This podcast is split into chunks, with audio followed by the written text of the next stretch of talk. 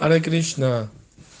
Toda la gloria a Shila Prabhupada y a la maravillosa distribución de sus libros trascendentales que está salvando al mundo entero. Gracias a todos por su maravilloso servicio.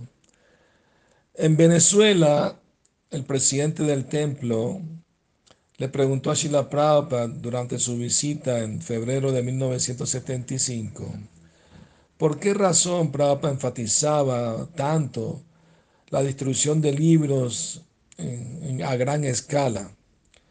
Shila Prabhupada le dijo que la razón era que la gente del mundo estaba sufriendo debido a la ignorancia y que por lo tanto su única esperanza era que alguien le diera estos libros para que despierten como almas espirituales y entiendan su relación con Krishna y que por lo tanto por compasión teníamos que ayudarlos a conectarse con Krishna.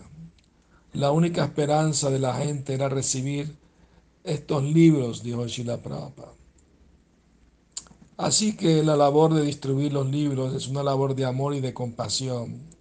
Estamos asistiendo a Shila Prabhupada en predicar a la gente conciencia de Krishna y así salvarlos de la ignorancia que los agobia y los aleja de Krishna.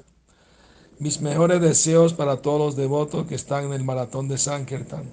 Por favor, tratemos todos de participar de alguna manera en destruir los libros y apoyar este servicio tan importante y tan querido para Shila Prabhupada.